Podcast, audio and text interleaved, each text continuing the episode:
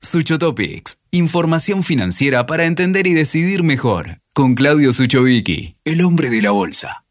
Soñé ser mi propio jefe, pero resulté ser mi propio empleado.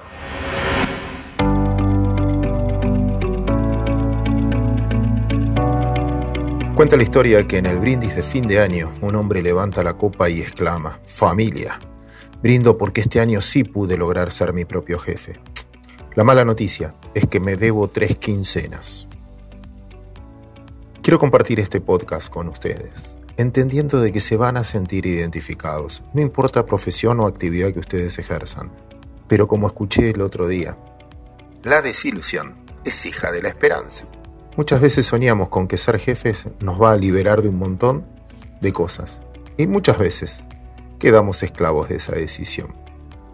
Hay un principio en la administración de empresas que sostiene que el jefe, el dueño, el gerente, tiene que tener una mejor calidad de vida, ingresos como mínimo del doble del que lo sigue en la escala o en la estructura, tomarse los viernes libres para jugar al golf, tener flexibilidad de horarios, una vida envidiable para que todos quieran acceder a ese puesto y hacer los esfuerzos y méritos suficientes.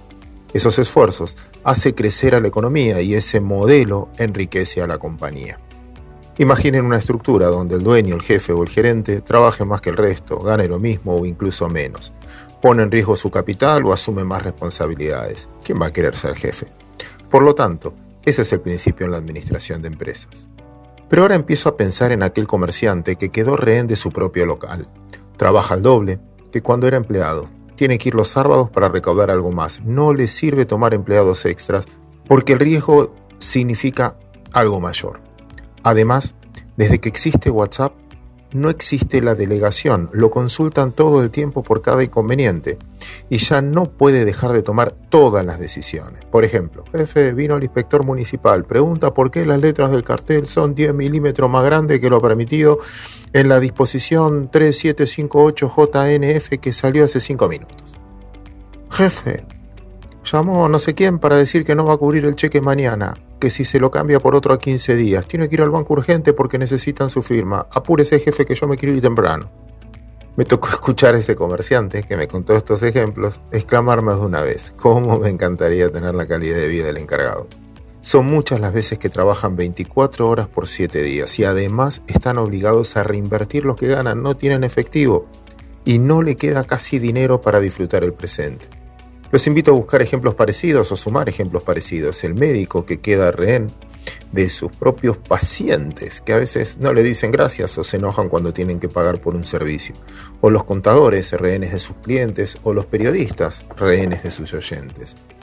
Creo que hoy todos tenemos dos jefes. El usuario, que con un doble clic decide qué quiere comprar, vender o ahorrar desde una plataforma. Es razonable depender del usuario, porque finalmente, ¿sabes qué? El ingreso depende de ellos. El segundo, menos, menos justificable, el Estado. ¿Acaso hoy no somos todos dependientes de las regulaciones y exigencias del Estado? Dicen los tributaristas, los más famosos, que trabajamos casi la mitad del año para pagar impuestos y la otra mitad para pagar los costos de burocracia necesarios para cumplir con las regulaciones. Si usted se detiene 10 minutos, solo 10 minutos como observador en la administración pública, va a ver dos protagonistas. De un lado del mostrador, aquel que quiere autorizar una importación o una exportación. Su ingreso, el de él, de sus empleados, el de sus familias, dependen de ese papel, de esa autorización. Del otro lado, en una silla más grande, notará el administrativo, el que baja el dedito. Te autorizo o no te autorizo. Los tiempos para él son otra cosa. Vení en 20 minutos, mañana lo resolvemos, quédate tranquilo, bueno, veo qué voy a hacer. El tiempo es muy diferente para los dos. ¿Quién depende de quién?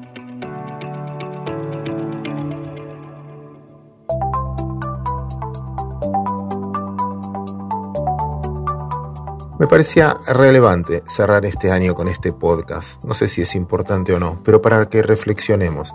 La libertad, como digo siempre, tiene sentido es lo más importante, es lo más relevante.